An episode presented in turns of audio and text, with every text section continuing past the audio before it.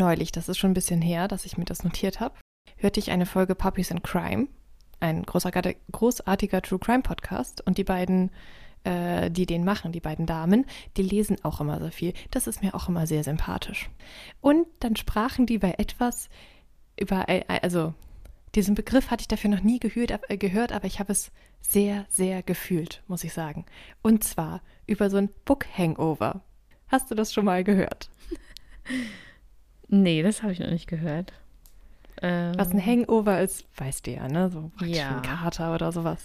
Und ich fand Book Hangover so perfekt geschrieben. Und das äh, beschreibt dieses Gefühl, wenn du ein Buch liest und es ist wahnsinnig gut und du liest es fertig und dann ist es halt fertig und es gibt dann auch eventuell einfach keins mehr aus der Reihe oder so oder keins mehr in der Welt oder naja, einfach dieses Gefühl, wenn man ein Buch fertig gelesen hat und unbedingt genau sowas nochmal lesen will oder weiterlesen will und alles andere, was man hat, ist falsch.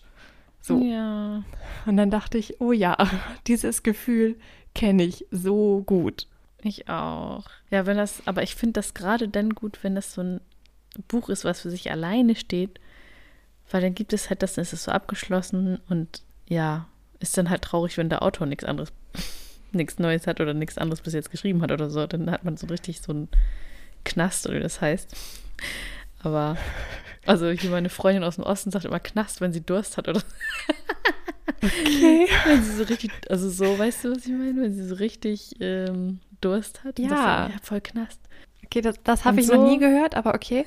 Und so, so ist es ja auch, wenn du dann eigentlich unbedingt weiterlesen willst und oder Genau. noch was sowas lesen ist halt willst und so- das gibt's nicht. Ja, und das ist so dieses Gefühl. Und ich fand, Book Hangover beschreibt das so perfekt. Das ist so, weiß ich nicht, man liest es fertig und wacht morgens auf, als hätte man den schlimmsten Kater seines Lebens und nichts hilft, weil man braucht genau das eigentlich wieder und es gibt es nicht. Und ich weiß nicht, oh, ich hatte das auch schon, das ist schon öfter, dass ich ein Buch fertig gelesen habe und dachte alles danach, was man, also mir tun dann die Bücher, die man danach anfängt, immer so ein bisschen leid, weil sie können sehr gut sein, aber es dauert immer ein bisschen länger, bis man so reinkommt und sie dann auch gut findet, weil erstmal sind sie ja was anderes. Das ist so. Ja. Und das hilft ja auch nicht immer, wenn man noch mehr aus der Reihe liest oder aus der Welt oder so. Ich fand, fand dieses Gefühl auf jeden Fall sehr nachvollziehbar. Und weißt du denn noch, wann du denn das letzte Mal so ein Book Hangover-Gefühl hattest? Fällt dir spontan was ein? Ja, also das ist jetzt voll ähm, witzig, weil das jetzt auch irgendwie unser Thema ist, aber ich hatte das bei dem letzten Buch, was also Heartland von Benedikt Wells, was ich vor ein paar Wochen gelesen habe, weil das so das Gefühl, was es mir gegeben hat, war so völlig muss ich gleich noch mal ein bisschen ausführen wahrscheinlich so Ja, auf jeden Fall. ja, so ein wohliges, so ein sentimentales Gefühl an deine Jugend, weißt du, es geht da so, auch so Coming of Age ist das halt. Und ich finde, das versetzt dann immer so dahin zurück, wie man sich gefühlt hat, als man irgendwie 16 oder so war. Also wenn der Protagonist war jetzt auch so 16. Und ähm, das spielte so in den 80ern und dann so die alten Filme und die Musik von damals und lange Sommerabende, wo du draußen warst und weißt du, so, darum ging es so ein bisschen. Und dann, als es dann zu Ende war, war ich so, ah, also es gibt bestimmt noch mehr Bücher, die so sind. Deswegen ist das jetzt zum Beispiel, könnte man bestimmt noch mal, Aber man, man muss sie finden. Und alles, Genau. was man dann anfängt zu liest, ist ja anders, weil das sind dann ja andere Charaktere. ja. Es dauert immer, bis es das Richtige ist irgendwann. Und ich habe das auch bei so, bei zum Beispiel Ken Follett hatte ich das auch. Diese, der hatte Oh, auch diese ja. Buchreihe, ich weiß gar nicht mehr, wie die hieß. Das mit Die Säulen der Säulen der Erde, Erde und und so? alles, was danach so kam. Die Tore der Welt und das äh, Fundament der. Ewigkeit. Genau, Hm. Es wird epischer mit jedem Buch. Fundament der Ewigkeit. Das Wir war hatten von dem richtig ersten das gut. Hörbuch. Ah, Das fand ich auch richtig gut. Und das Also- zweite hat meine Mama irgendwann als Buch geholt und das hat keiner von uns je gelesen, weil das so richtig dick war. Die sind richtig dick, ja. Aber richtig gut. Also du kommst auch immer weiter, weil das so gut ist, weil die Figuren so gut sind. Es sind doch nicht zu viele Figuren und du kannst jeden Handlungsstrang eigentlich gut nachvollziehen. Und ja, also eigentlich bin ich gar nicht so ein historischer Roman. Also ich lese sonst gar nichts Historisches, außer Ken Follett irgendwie. Aber da habe ich das auch jedes Mal, wenn es dann zu Ende so, nein. weil du weißt, danach kommt diese Figuren nicht mehr wieder. Ja. Ja, das ist so das Traurige. Ich hatte es letztes Jahr, als ich dann Rule of Wolves von Lee Bardugo gelesen habe. Das gehört in dieses Grisha-Verse, so mit äh, Shadow and Bone und so. Wobei die Ah. Shadowbound-Trilogie ist ziemlich gut. Die anderen beiden Duologien, die sie geschrieben hat, die sind fantastisch. Duologien Und das war das Letzte, was ich davon. Naja, es sind halt zwei Bücher, die zusammengehören. Das Ja. nennt sich dann immer Duologie. Ich gehe mal davon aus, dass das stimmt. Wie Trilogie, nur halt zwei. Mhm. Wobei das, das an sich ist schon ein bisschen traurig. Das ist Ich hätte davon noch mehr lesen können. Es ist so. Und ich weiß nicht, ich weiß gar nicht, ob da überhaupt geplant ist, dass sie noch mal mehr schreibt. Aber es ist so, man muss uns auf Wiedersehen sagen zu den Charakteren und dieser Welt. Ja. Und ich mag den Schreibstil und das war, das war sehr traurig. Ich weiß auch gar nicht, was ich danach gelesen habe. Ich glaube, ich musste erstmal Pause machen. Ist auch noch sowas, wenn es auch so eine völlig andere Welt ist, auch nochmal auch noch mal schwieriger, finde ich, sich dann auf was Neues einzulassen. Ja, genau. Vor allem so anderes in einem ähnlichen, es ist ja schon so Fantasy eher, in einem ähnlichen Genre, finde ich dann auch immer doof, weil, weiß nicht, ich brauche dann immer sowas ganz anderes irgendwie. Ja, ist dann auch besser, weil sonst vergleichst du es damit. Genau, und das ist nicht gut. Genau, das wollte ich dann endlich mal loswerden. Book Hangover. Liebe Zuhörerinnen, liebe Zuhörer, hattet ihr schon mal ein Book Hangover? Wenn ja, welches Buch? Und noch viel wichtiger, gibt es irgendwie Tricks, das loszu, also nicht loszuwerden, aber darüber hinwegzukommen? Weil was anderes, außer dann halt was anderes anfangen zu lesen und zu hoffen, dass es mir gefällt, ist mir bisher noch nicht eingefallen. Das nochmal lesen, ja. Du kannst ein Buch jedes Jahr wieder lesen. Ja, ich habe tatsächlich eine Reihe, die habe ich schon mehr als einmal gelesen. Aber das Problem ist, es kostet ja trotzdem Zeit, das zu lesen und ich will ja auch neue Sachen lesen. Ist nicht so leicht. Genau. alles. Ich habe das auch immer, ich komme eigentlich niemals dazu, etwas nochmal zu lesen. Ich denke mir immer, das lese ich nochmal. Aber ich will dann immer noch neue Sachen lesen. Das ist Mhm. genauso wie mit, mit dem Reisen. Da denke ich, da fahren wir schon nochmal hin. Aber nee, dann ist mir wichtiger, zu einem neuen Ort zu fahren. Ja, kann Das- ich auch verstehen. habe ich mit Büchern auch meist. Also ganz selten, dass ich mal eins nochmal neu. Ich habe früher viel Paulo Coelho gelesen. Davon habe ich durch mal Mm, eins nochmal gelesen. Was beim zweiten Mal auch ganz anders bei mir ankam als beim ersten Mal tatsächlich, weil es 15 Jahre später war. Oh, dieses klassische hier, der Alchemist, ich glaube, den habe ich auch irgendwo im Regal stehen. Nee, ähm, elf Minuten hieß das. Da ging Oh, es okay, um das so kenne ich nicht. Ich glaube, Prostituierte. Ja, kann man Ah. so sagen. Ja, nee, Alchemist hatte ich als Hörspiel immer und das finde ich immer noch toll. Ich weiß, es wird hochgelobt und ich weiß, ich habe es gelesen. Ich habe keine Ahnung mehr, worum es geht. Vielleicht muss ich das auch mal wieder lesen. Und Aleph habe ich von ihm gelesen, aber weiß der Himmel, ich weiß auch nicht mehr, worum es da geht. Und ich habe sogar noch zwei von ihm liegen. Die habe ich mal irgendwann im Hausflur mitgenommen. Die hat irgendwer anders aussortiert. Also Alchemist ist echt, naja. ja, fand ich auch schön.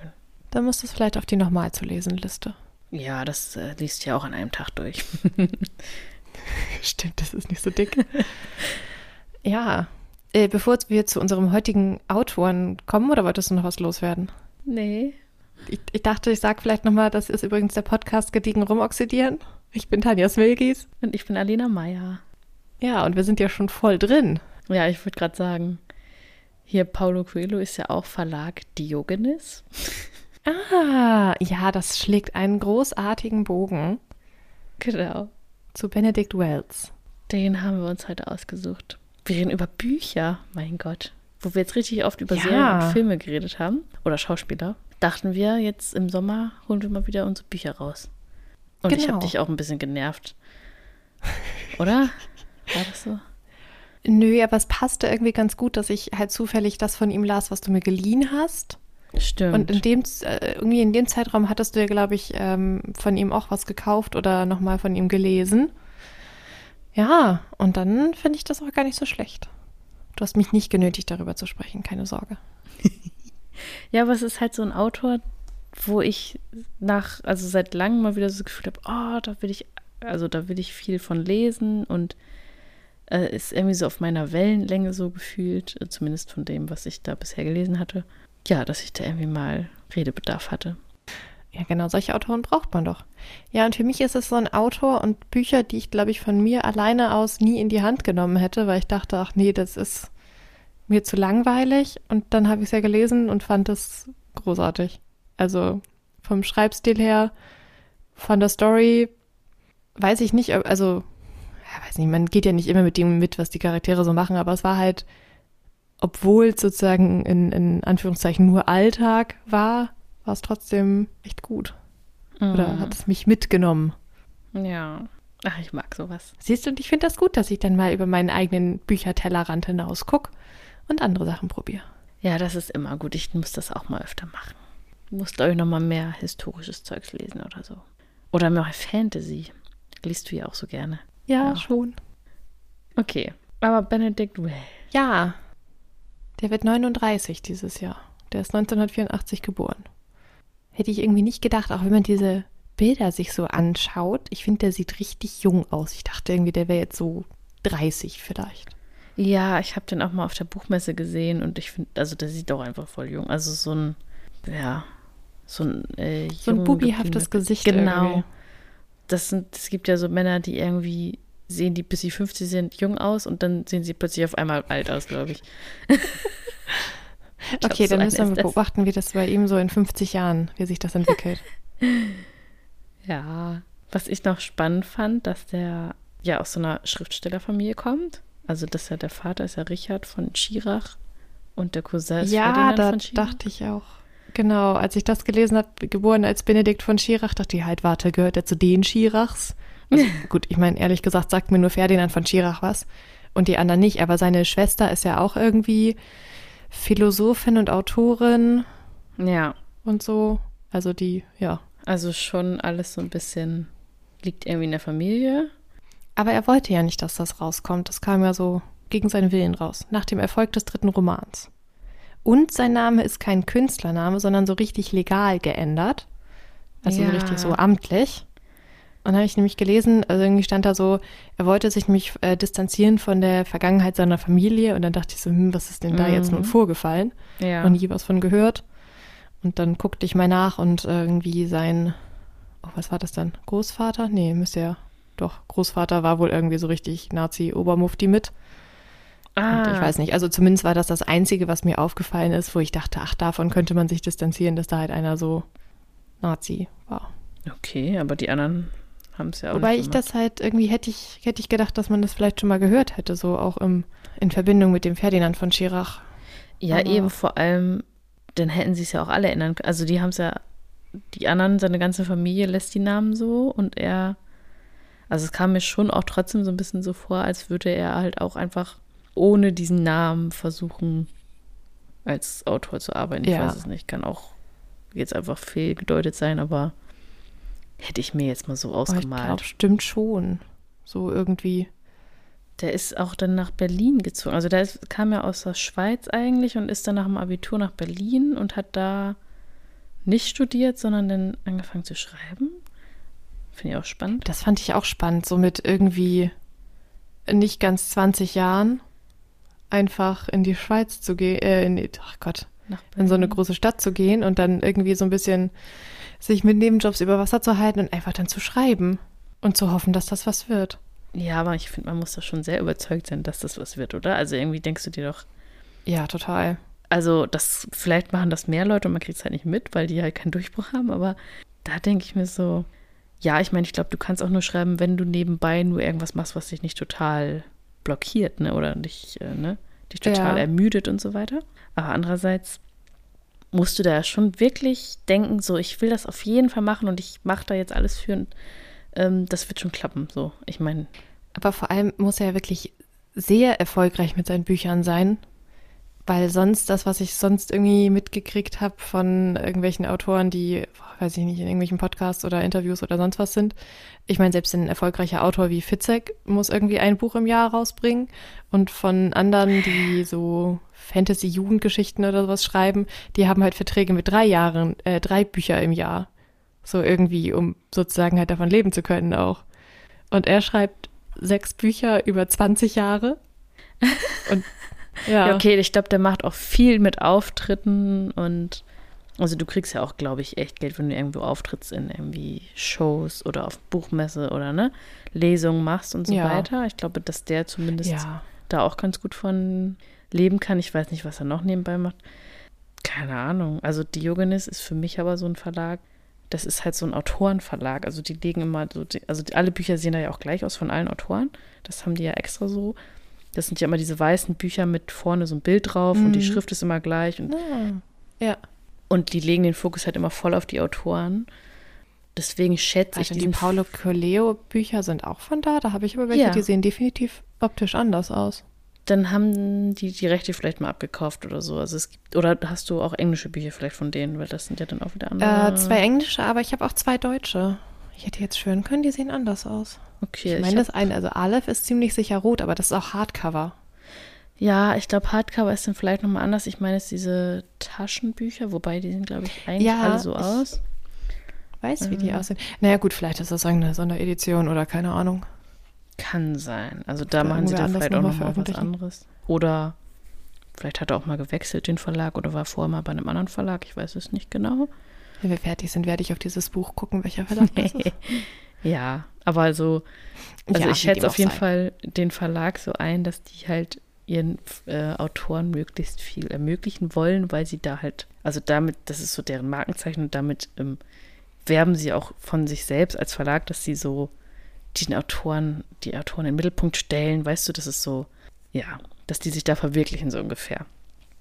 So, deswegen weiß ich jetzt aber nicht, wie viel Geld da jetzt fließt oder so, aber Also weniger Massenware und, und auf die aktuellen Hypes aufspringen, sondern eher so ja, Klasse sozusagen. genau, auf jeden Fall Qualität und Die Klasse und Literatur. Ja, kann man vielleicht so sagen.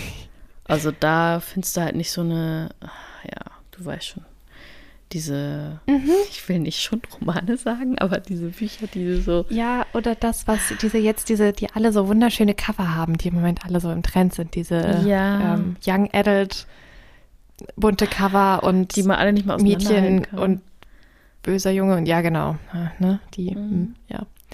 Äh, Fun Fact übrigens, als äh, Wells sein erstes äh, Buch veröffentlicht hat im Diogenes Verlag, und zwar 2008, Becks letzter Sommer, war er 23 Jahre alt und zu der Zeit war er damit der jüngste Vertrag, den, äh, oh, der jüngste Autor, den Diogenes unter Vertrag hatte. Ja, krass, oder? Also ich glaube, deswegen ist da halt Mhm. auch, also deswegen habe ich in dem Zuge, glaube ich, auch von dem irgendwie mal gehört, weil ich war ja damals dann auch voll so in diesem, so in meinem Studium und Literatur und so weiter und dann war ich viel auf den Messen unterwegs und da habe ich dann, glaube ich, auch irgendwann zuerst mal seinen Namen gehört und ich fand den Verlag halt schon früher so toll. Keine Ahnung, weil ich immer gemerkt habe, dass die Bücher da alle so gut sind. Und dachte, boah, der muss ja voll gut sein. der muss ja voll cool sein. Und wenn ich dann auch jemanden persönlich schon mal auf der Messe gesehen habe, dann bin ich da eh so, oh, der ist ja bestimmt voll cool, da muss ich nochmal ein Buch lesen. Das war jetzt bei dem jetzt nicht. Ähm, das war jetzt irgendwann in der Buchhandlung habe ich mir das mal geholt, aber ich weiß, dass der mir da dann schon mal aufgefallen ist, weil der halt noch so jung war. Und das war irgendwie für alle so total der Hype oder so voll was Besonderes. Das So. ist schon verrückt. Ja, mit 23. Ein Jahr nach der ersten Veröffentlichung seines Buchs hat er auch den Bayerischen Kunstförderpreis bekommen. Und Mhm. sein eigentlich zuerst geschriebener Roman äh, Spinner ist erschienen. Stimmt. Und da hat er eine ganz hohe Schlagzeit. Also 2008 das erste, 2009 das zweite und 2011 kam dann mit fast genial das dritte Buch. ja, Und stimmt. Becks letzter Sommer wurde 2015 auch verfilmt. Mit Christian Ulm. Ulm. Der liest auch das Hörbuch übrigens. Das habe ich als Hörbuch gehört. Passt auch sehr gut. Also, ja. Ja, und für das äh, vom Ende der Einsamkeit hat, hat er den Literatur oh, heute habe ich es nicht so den Literaturpreis der Europäischen Union bekommen. Das der klingt irgendwie hoch, ja, das ist durchaus ja, finde ich auch. Es ist irgendwie preisgekrönte Literatur. Das klingt Und sehr also dafür, dass es so einen Preis bekommen hat, finde ich, ist es bodenständig schon fast so irgendwie. Also es ist jetzt nicht so ganz leichte Kost, aber ja. Jetzt auch nicht so, dass man denkt, dass da über irgendwelche Literaturkritiker irgendwas vor sich her schwallen oder so. Äh, Wie auch nee, immer. ja, genau. Es gibt bei manchen, äh, es gibt so manche Bücher. Hast du das auch schon mal gehabt, dass wenn die so von den, oder ich weiß auch nicht, ob man das so guckt, dieses Literaturquartett und hier mit Dennis Scheck und was man da alles gucken kann. Manchmal, Manchmal fast- schon. Also manchmal finde ich das ganz gut und manchmal ist mir das auch einfach zu viel und zu, ja, kleinkariert. Ja, also manchmal ja, reden die auch und interpretieren da Sachen rein, wo ich denke, ja, vielleicht ist es auch einfach nur eine nette Geschichte. Also ja, vielleicht ist das Ja. auch alles so und so, aber ich finde das immer so, das ist für mich immer so unsympathisch teilweise. Das bin ich da eher abgeschreckt und denke mir so, das Buch will ich überhaupt nicht lesen, weil wenn das und das und das und das da alles mit ein, eingebaut ist, dann meine Güte. Oh Gott, Und ja, das- natürlich, wenn man da rein interpretieren muss und wie sehr die sich dann berührt gefühlt haben und Ja, genau, aber die sind dabei ja auch schon immer so wissenschaftlich halt. Ich finde, manchmal sind Literaturwissenschaftler halt auch sehr snobby. Und ja, ich habe es ja auch ja. sogar, ja, okay, ich habe nur einen Bachelor gemacht, aber ich habe es sogar auch studiert und finde es mir, ich, mir ist es auch viel zu snobby. Also ich denke mir immer so, boah, ey. Meine Güte. Ja, das sind so die, ähm, sie sehen nicht alle so aus, aber man stellt sich die Leute so mit dem schwarzen Rollkragenpulli vor und dem genau. Glas Rotwein in der Hand. Und nee, also Fernsehen gucken sie schon mal gar nicht. Und dieses Netflix, nein, nein. Also sie haben nur neben dem Bett den, oh, puh, was ist denn was Hochtrabendes? Prust oder so? Heißt das noch nicht? Preuß? Proust oder äh, hier James Genau. Joyce natürlich. Genau, das haben Worüber die da immer- das lesen sie dann immer als Einschlafliteratur und jetzt probieren sie mal was Neues aus, aber sowas wie, oh, so Biografien oder so, nee, würde ich sagen, nee. Es muss Ja. schon, es muss schon was mit Seele sein und Also das ist viel manchmal, Tiefgang. manchmal ein bisschen krass. Also weiß, was ich meine. Also ich finde es manchmal auch echt interessant und Ja. manchmal gibt mir das auch was. Manchmal denke ich so, ja, kann ich mich, ah, kann ich mich auch denn voll mit befassen so und denke mir so, das hilft mir jetzt, dass die darüber so reden, aber bei manchen ist das echt so ein voller Abtören. Und da habe ich da gar keine Lust Mhm. drauf. Aber ich finde, bei Benedict Wells war es auf jeden Fall nicht so. Also da haben sie schon jetzt nicht so hochtrabend darüber geredet. Aber alles immer sehr gut. Nicht mit dem Rollkragenpulli und dem Glas Rotwein.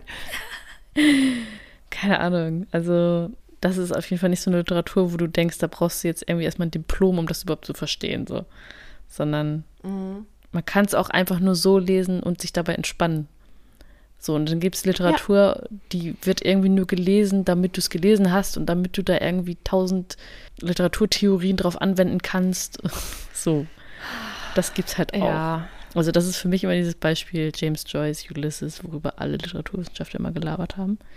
Was keiner bis jetzt, also ich kenne keinen, der es bis jetzt von vorne bis hinten durchgelesen hat. Weil es ah, nicht geht. wild. Ja, aber ich hatte auch so einen Kurs, so ein Seminar Bewusstseinsstrom. Das war voll interessant. Also ich meine, da ging es auch um Ulysses leider, aber es ging auch um andere, um andere Bücher. Und dieser äh, Dozent, da war mega geil. Da war, glaube ich, eigentlich so ein Neurologe oder sowas. Keine Ahnung, irgendwas mit Gehirn hat er Mhm. eigentlich vorher gemacht. Und ähm, dann aber noch mit Literatur und hat das dann so. Der war voll begeistert einfach davon. Das war halt das Geile. Also der war nicht einfach nur so, Ah, ja, wir reden hier schön. jetzt über. Also ich hatte auch so eine Vorlesung, wo keiner bis zum Ende gefolgt ist, weil der Typ so, keine Ahnung, immer abgeschweift ist und man nicht zuhören konnte. Aber der war halt richtig geil. Der ich konnte dich so überhaupt. packen. Ja, ne? Aber der konnte dich halt so packen war so, ja, und äh, das Buch und Fänger im Roggen und wie er dann darüber abgegangen ist, aber halt nicht zu hochtrabend, sondern so irgendwie cool. Ja. Ja. Ach, das ist immer toll, wenn Leute so richtig, richtig in dem aufgehen, worüber sie reden und so richtig enthusiastisch sind. Ich finde das Ja. immer klasse. Dann, ich muss das Thema selbst gar nicht so cool finden. Es reicht dann schon, wenn da jemand schon so vor Begeisterung darüber sprüht. Genau. Das steckt war dann da schon an. So. Das war Schön. cool. Ist mir gerade irgendwie eingefallen. Warum? Ach so, weil ich über hochtrabende Literatur nachgedacht habe.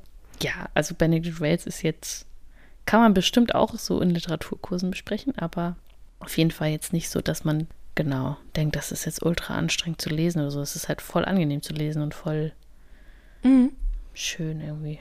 Ja, genau, er hat zahlreiche Preise gewonnen.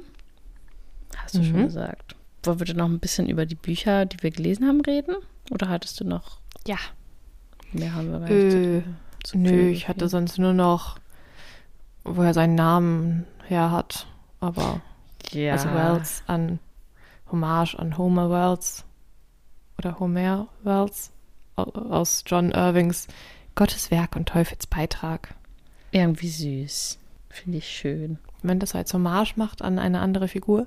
Irgendwo las ich auch, dass äh, John Irving so, so ähm, auch seine Inspiration war, warum er selber schreiben wollte. Und ich glaube, das geht doch, geht doch eigentlich jedem irgendwie so. Man liest, oder vielen so, man Mhm. liest gute Bücher und dann möchte man doch selbst gerne. Ja. Also mir geht es zumindest immer mal so. Und dann denke ich mir so, fantastische Geschichten kann ich mir vielleicht doch nicht ausdenken. Ich finde, fantastische Geschichten kann man sich besser ausdenken als dieses alltägliche Geschichten irgendwie. Oder? Ja, gut, zumindest insofern, als dass man es spannend macht. Genau, da hast du ja Wobei, dann die meisten sind ja auch gleich aufgebaut. Du hast dann irgendwie einen normalen Menschen und dann ist er auserkoren und dann passiert irgendwas Fantastisches. Wobei ich das inzwischen sehr schwierig finde, das so aufzubereiten, dass es halt noch einen neuen Aspekt hat und irgendwie was Besonderes und man nicht denkt, ja, naja, habe ich schon 50.000 Mal so gelesen. Mhm. Ja, dann muss man es genau auf seine Art halt machen. Ja. Ist ja, wobei bei diesem Alltäglichen ist natürlich auch die Herausforderung, dass es nicht langweilig ist. Genau. Das ist alles nicht so leicht. Es ist schon. Nee. Da, da schon fällt Sinn. mir ein. Hast du gesehen, was ich dir bei Instagram geschickt habe? Ja, doch. Dass es jetzt zu Gesprächen mit Freunden eine Serie gibt im ZDF. Stimmt. Im ZDF, aber da bin ich enttäuscht. Ja, weiß auch nicht so ganz. Aber ich habe überlegt, ob ich da mal reinschaue. Ist das schon draußen? Bin noch nicht sicher, ob ich es will. Ähm, für mich klang das so in dem Post. Okay. Aber ich bin nicht sicher. Ja, Weil, also, also die Menschen, die da auf dem Post zu sehen sind, da dachte ich schon, naja, also die Protagonistin und ihre Freundin hätte ich mir nun deutlich jünger vorgestellt und die anderen irgendwie deutlich älter und da sehen die alle sehr ja, gleich, alt gleich alt aus. aus. Ja, ich weiß noch nicht. Ich bin mir noch uneins, ob ich das ausprobieren will. Na gut, ähm, ja. dahin wollte ich jetzt gar nicht abschweifen.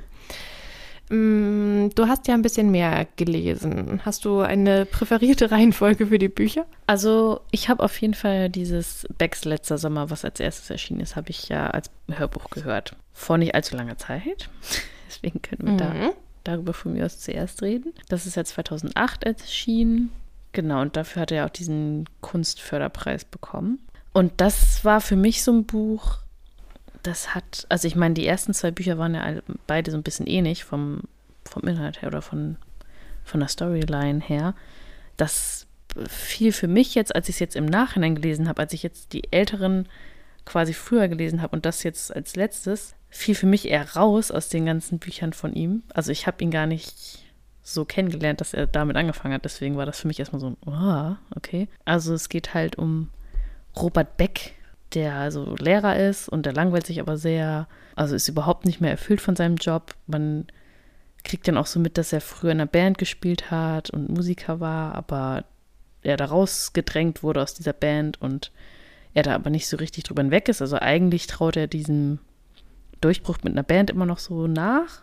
Ja, er ist nicht verheiratet, hat immer so Frauengeschichten am Laufen, ist Ende 30. Sein, er hat einen besten Kumpel, der halt auch immer so ein bisschen ja, jetzt nicht unbedingt ihn dazu bringt, was anderes, also ja, da irgendwie aus seinem Quark zu kommen, weil der ist halt auch eher, der lässt sich auch immer so durchs Leben treiben und macht nicht so richtig wirklich was. Deswegen, der war auch früher sein Bandkollege, also so die Schiene. So, also der hängt da so ein bisschen durch, also so eher so Midlife-Crisis geht's in seine Richtung gerade und ja, wird auch irgendwie nicht besser, als er dann mit so einer Frau anbandelt, die über zehn Jahre jünger ist als er, Lara, ähm, da hat er von Anfang an gedacht, ja, das ist ja nach ein paar Wochen wieder vorbei und die will ja eh für ihr Studium nach Rom ziehen. Die will ja wie Mode studieren, hat sie ihm erzählt. Und dann ist es ja wieder vorbei. Aber dann hat er sich doch irgendwie in sie verknallt und möchte nicht, dass sie geht, aber er kriegt es halt auch nicht gebacken, sie dazu zu bringen, zu bleiben. Also er ist da dann auch, ja, zu, wie sag ich mal, er kriegt es halt mit Frauen einfach nicht hin. er hat da auch nicht wirklich gut oh. argumentiert. Also das war halt eher so, hm, hat sie ihm auch nicht abgekauft, dass, dass er mö wirklich möchte, dass sie da bleibt. So. Er hat es dann auch eher so, oh. also sie war dann auch so, ja, wieso kommst du denn nicht mit, mit nach Rom? Weil du langweilst dich hier eh, du willst ja eh nicht hier bleiben und deinen Job machen, also kannst du auch genauso gut wegziehen. Nee, also nee. Also die Frau muss ja eigentlich beim Mann bleiben, so. Weißt du, so die Schiene. Und deswegen, ja. nee, hatte sie denn keinen Bock drauf. naja, dann hat er jedenfalls ähm, in der Schule, also einen Schüler von ihm kennengelernt, der aus Litauen eigentlich ursprünglich stammt, Rauli Kantas. Und der fällt ihm irgendwann auf, weil er, ich weiß gar nicht mehr, wie das gekommen ist, aber er hat auf jeden Fall auf Becks Gitarre gespielt. Oh, und dann ist das so, hat es sich herausgestellt, dass der so ein Naturtalent ist auf der Gitarre und dass der voll musikalisch ist. Und dann hat Beck so ein so eine Vision, dass er den unter seine Fittiche nimmt und dass er, er kennt ja auch viele aus der Musikbranche noch von früher, aus seiner Bandzeit, dass er jetzt den irgendwie groß macht, so. Also, weil er hat ja nichts Besseres zu tun, er langweilt sich ja. Ähm, also könnte das ja wieder seine Chance sein, da irgendwie in Musikbusiness zu starten. Und deswegen macht er auch so eine Release-Party mit Musikerbekannten und schreibt auch Songs für diesen Rauli, die er dann spielen kann. Hm. Auf dieser Release-Party spielt Rauli dann aber auch Eigenposi Eigenkompositionen, die halt viel besser ankommen als Becks Lieder. Also, der kann Oh. eigentlich komplett ohne Beck den ganzen Krams machen und braucht ihn eigentlich gar nicht. Naja, Mm, war dann auch wieder so, okay, hm. Und der dachte, er könnte dann durch den Rauli dann irgendwie nochmal nochmal wieder, das neu erleben Genau. und berühmt werden. ja, Tja. naja, also, naja, wir, also ist ja noch nicht zu Ende die Geschichte, aber das war dann auch wieder so, okay, also irgendwie ist er voll der Loser. Dann ist das auch noch sein ehemaliger Bandkollege, der Rauli unter Vertrag nehmen möchte bei Sony, der arbeitet bei Sony und Beck hasst ihn aber total, weil wegen dem ist er halt aus der Band früher rausgeflogen. Deswegen ist es quasi sein Erzfeind. Und der möchte aber Rauli unter Vertrag nehmen. Naja, dann müssen sie aber, bevor sie diese Entscheidung treffen oder bevor Rauli vermeintlich diese Entscheidung trifft, äh, müssen sie nochmal auf einen Roadtrip gehen nach Istanbul, weil Becks bester Freund da irgendwie hin muss. Und dann, also das ist diese Geschichte, was auch bei diesem Spinner irgendwie läuft. Da geht es, glaube ich, auch um so einen Roadtrip oder sowas. Naja, und das passiert jetzt in diesem Buch auch, dass die halt irgendwie so eine ganz verrückte Geschichte nochmal erleben. Äh, ich glaube, Wells hat das dann auch so ähm, mal beschrieben, wie, ja, was kann denn das Verrückteste sein, was diesem Beck jetzt nochmal in seinem Sommer da passiert? Denn irgendwie total wirres, also total die verrückte Story, dann auch irgendwas mit Drogendealen und Öh. Okay. also dieser Kumpel von ihm hat da dann irgendwie noch was Krummes am Laufen. Und ja, dann Hm. zerschlägt sich das alles zwischen den dreien. Also Rauli hat dann schon den Vertrag angenommen da von, von seinem Erzfeind und irgendwie Charlie hat auch irgendwie Oh. Mist gebaut, sodass er eigentlich davon allen enttäuscht wurde. Naja, Oh. die Frau hat er auch nicht. Oh Mann. Also, ja. Für ihn ist das irgendwie alles ein bisschen der Dämpfer. Ich erzähle jetzt mal nicht, was am Ende passiert. Also es kommt ja noch so ein Zeitsprung und dann passiert noch mal was, was für ihn positiv auf jeden Fall laufen kann. Also er kriegt von Rauli noch etwas am Ende so zugesteckt, sodass er quasi eine Aussicht hat, dann doch noch einen Durchbruch zu haben. Aber das ist er ja auch schon ziemlich alt, also weiß ich nicht. Okay. Naja, was ist, wie groß ist denn dieser Zeitsprung? Acht Jahre. Dann ist er Ende 40. ja, ich weiß. Dann fängt das Leben erst an, ja. nicht so alt. Ich weiß, aber Ah, nee, ob man das jetzt sagen kann. nee. Okay, aber dann, dann so für mich und meine Liebe von Happy Ends, ist er dann am Ende, geht's ihm gut? äh, ihm geht's gut. Ich glaube, er ist auch umgezogen, aber er hat auch keine Frau. Also mit dieser Lara ist er auch leider nicht zusammengekommen. Ich glaube, er ist sogar noch Oh. umgezogen. Aber er arbeitet einfach weiterhin so als Nachhilfelehrer. Hm. äh, Naja, gut, okay. Ja, also, aber es, es ist okay. Ja, also so von der Storyline her war es für mich eher so, hm. Ich fand es aber spannend, dass das so formal, also das ist, das Buch ist so aufgebaut wie so eine äh, Schallplatte. Also es gibt ja immer so ein Intro, eine A- und eine B-Seite und ein Outro. Mhm. Und so ist das auch das Buch so aufgebaut, ähm, was ich ganz cool fand. Und dann ist das von der, vom Spannungsbogen auch so ein bisschen wie so ein Musik, also teilweise wie so ein Musikstück oder wie so eine, ja, wie so ein Album aufgebaut. Das fand ich halt irgendwie ganz cool, dass das so gemacht ist. Ach cool, das heißt mal was ruhigeres und dann was rockiges Genau. sozusagen und Und teilweise war dann die Spannend. Sprache teilweise auch so ein bisschen, ähm, ja, als würde jetzt schnell Gitarre spielen und sowas. Also irgendwie hat er sich schon was bei gedacht.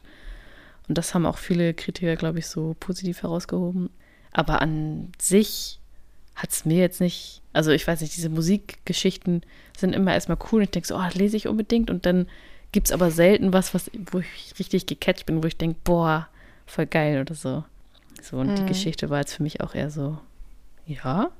Also hätte ich vielleicht sogar mit Anfang 20 oder so auch sowas geschrieben, weiß ich nicht. Wo man da irgendwie so in so einer Phase ist, wo man irgendwie raus in die Welt will und keine Ahnung, also da erleben. passt so eine Geschichte irgendwie, ne? Wobei ich das ja spannend finde, dass er halt Anfang 20 ist und dann erstens, was über jemanden schreibt, der halt 20 Jahre älter ist und zweitens, der gescheitert ist. Das ist ja kein Mhm. berühmter Rockstar, sondern einer, der mit 40 immer noch Nachhilfeunterricht gibt und irgendwie ein bisschen auf der Gitarre rumklimpert, platt gesagt. Ja, also das hat wohl, er wurde wohl inspiriert von einem Bekannten, der Lehrer ist und der hat ihm da so einiges erzählt wohl und das hat ihn dann irgendwie so dazu inspiriert, diese Geschichte zu schreiben. Und ehrlich gesagt geht es, glaube ich, vielen Leuten so, weil ich habe mich da auch, ich sage jetzt nicht an wen, aber an jemanden aus meiner Verwandtschaft, da habe ich mich auch dran erinnert, dass man ja halt, wobei der in einer Situation war, also dass man ja aber manchmal seinen Lebenstraum einfach nicht erfüllt und dann was anderes macht und da stecken bleibt. Und es ja. entweder später nochmal auflebt, also du vielleicht dann nochmal neu eine Band hast oder irgendwie was anderes. Aber genau, das ist, kann ich, konnte ich halt dann auch gut nachvollziehen, dass das wahrscheinlich auch auf viele Leute zutrifft, die eben nicht mit 20 dann den Durchbruch hatten oder so, sondern mm. wo sich das so ein bisschen im Sande verläuft. Oder viele sind ja dann auch, sobald sie dann eine Familie gegründet haben, erstmal raus gewesen oder keine Ahnung, ne? Ich glaube, wie lange machst du sowas? Entweder hast du dann nach so und so vielen Jahren einen Durchbruch oder du machst, beschäftigst dich dann halt irgendwie mit was anderem so. Ja, genau klar. das, was mit Irgendwo dem Schreiben ja auch muss so man ist. ja leben und ja. Genau, genau. Wie es mit dem Schreiben ja auch kannst so ist. irgendwann oder nicht. Genau. So ja, das, das habe ich da noch drin gesehen, so ein bisschen. So wie viel gibst du dafür? Also weil dieser Lehrer ist halt auch so total, wieso unternimmt er denn nicht mehr, um um da rauszukommen? Oder weißt du, wenn er das gar nicht so cool findet, Lehrer zu sein, wieso nimmt er dann trotzdem, also er kriegt dann, glaube ich, so eine Art Beförderung angeboten von seinem Chef, wieso nimmt er das denn an? Wieso macht er das dann? Also er sagt dann ja, obwohl er da eigentlich gar nicht sein will.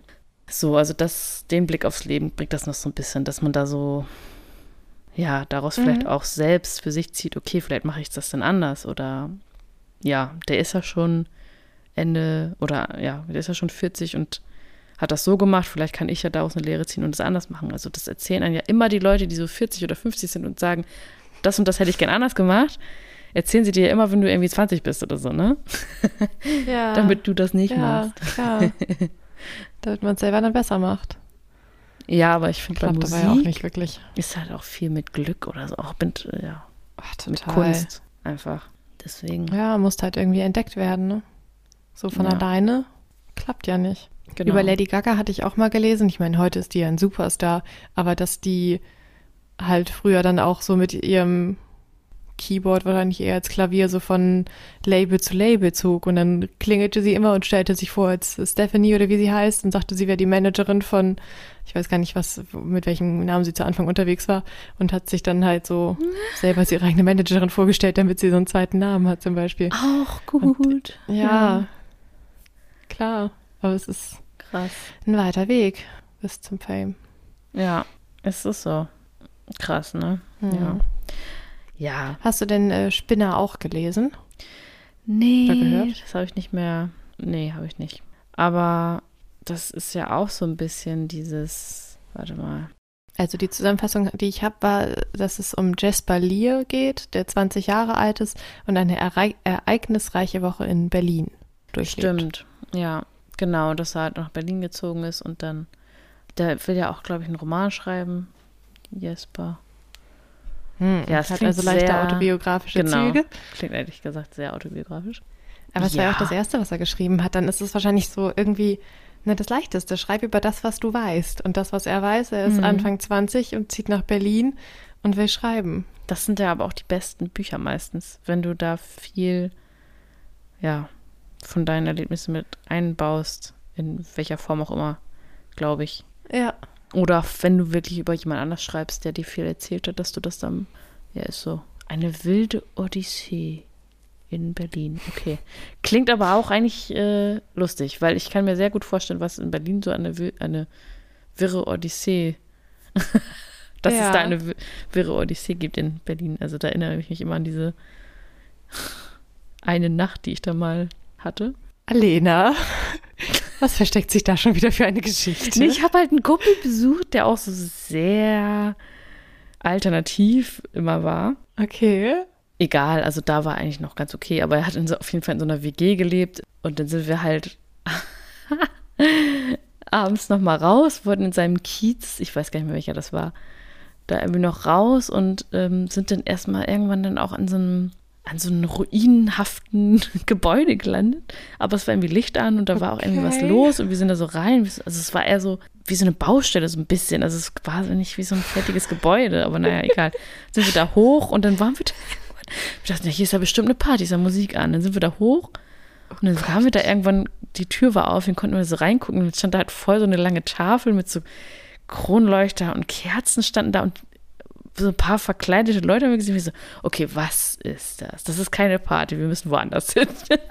Oh mein Gott, Das war nicht- Ja, man weiß es nicht so genau, was das war. Aber wir sind dann Das schnell finde ich gut, dass ihr runter. dann einfach, ach, ein halbfertiges Gebäude, da ist Licht an, wir gehen mal gucken. Ich glaube, dass mein Kumpel da sogar irgendwie wusste, dass das kein, also dass das irgendwie was ist, aber ich habe keine Ahnung, was das war. Ja, und dann sind wir da noch weiter geirrt, aber es war sehr witzig. Nee, also Spinner. Ich glaube, das muss man auch mit Anfang 20 machen. Jetzt Ja. in unserem Alter würden wir da, glaube ich, keinen Schritt mehr reinsetzen oder Hast du auch das Gefühl, dass man vorsichtiger wird? ja, Komisch, ja, ne? schon. Ja. Weil ich halt auch dann so mehr über Dinge nachdenke als früher. da hat man Zeit gemacht. Ach, Ja. ja. Wir werden alt, wir werden alt. Wir werden- Also auf jeden Fall fände ich äh, Spinner auch nochmal ganz interessant zu lesen. So einfach auch aus dem Grund, weil es ja das erste Buch ist, was er je geschrieben Ja. hat. Und ich finde, das ist ja irgendwie auch so. Also manchen Leuten merkt man ja so an, wenn es das erste ist, dass es so noch nicht so so gut ist. Mhm. Und bei ihm fände ich das spannend, was so das erste ist, wo er dachte, das muss er zu Papier bringen. Ja, also ich glaube, das würde ich auch nochmal lesen. Das klingt auf jeden Fall auch ganz cool, ja. Genau. Und dann, also das erste Buch, was ich von ihm wirklich gelesen habe, war vom Ende der Einsamkeit. Ja, Für dich das doch habe ich auch, ja gerade bei mir liegen.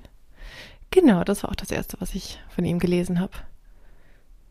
Ja, das war wieder einer der Momente. Ich las was fertig und stand vor meinem Bücherregal mit den ungelesenen Büchern und dachte, was lese ich denn jetzt? Und dann nahm ich mir das und habe das, glaube ich, auch wieder an so einem Wochenende durchgelesen, wo ich nicht viel vorhatte und äh, die Sonne geschienen hat und man draußen sitzen konnte. Kennt man jetzt ja gerade gar nicht so, aber gab's mal, auch hier bei uns. Ja, also es ist äh, geschrieben aus der Sicht von Jules oder Jules, ich bin nicht ganz sicher. Also ja. die haben so einen französischen Nachnamen, auch Moreau. Wahrscheinlich heißt es eigentlich Jules. Ja. Und es geht um ihn und um seine beiden Geschwister Liz und Marty. Und so ein bisschen um deren Eltern, beziehungsweise eigentlich, es fängt so damit an, dass er halt so beschreibt, wie sie bei der Großmutter in, oh, war das Frankreich? Naja, irgendwo französisch sprechen jedenfalls sind, die Mutter von seinem Vater und irgendwie war die immer ganz grummelig und komisch, aber da war das immer so richtig schön und die hatten immer tolle Urlaube. Und dann gibt's in diesem ganzen Buch immer so Zeitsprünge. Das ist mal sozusagen die, die äh, Gegenwart beschreibt.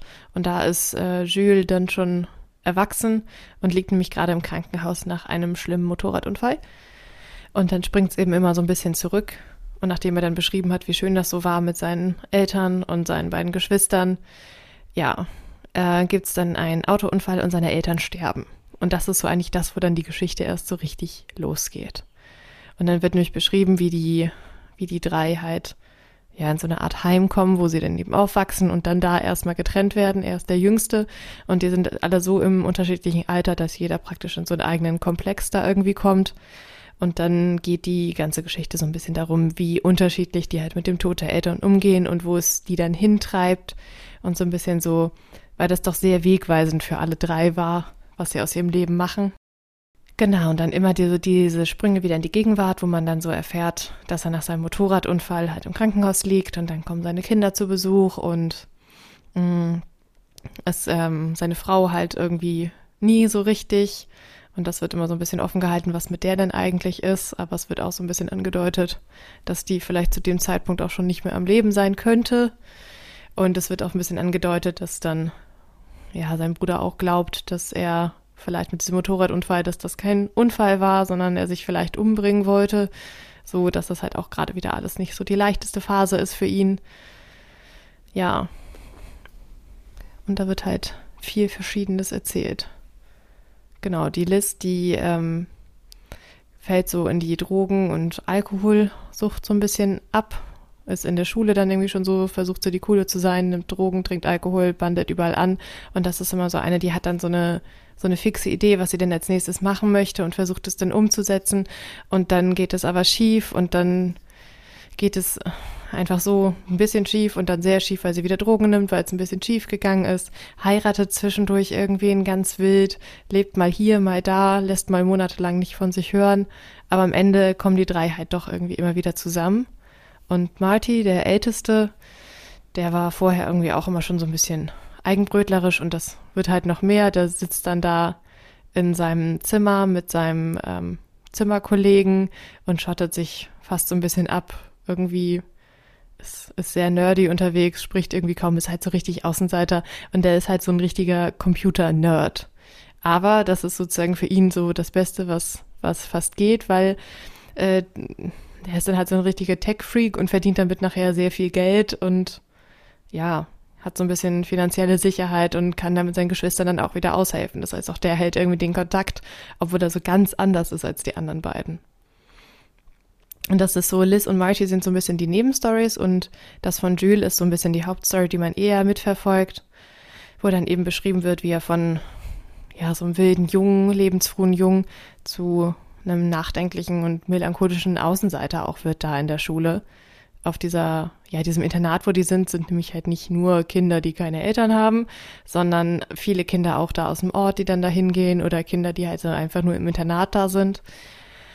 Ja, und dann so sich da einzugliedern und dann macht das irgendwie in der Schule schon die Runde, dass deine Eltern tot sind, ist ja auch nicht so leicht. Und dann von deinem eigenen Kinderzimmer dich auf so einen ja, halben Raum irgendwie. Das alleine wird dann schon beschrieben, aber er findet dann eine Freundin da vor Ort. Das ist die Alva.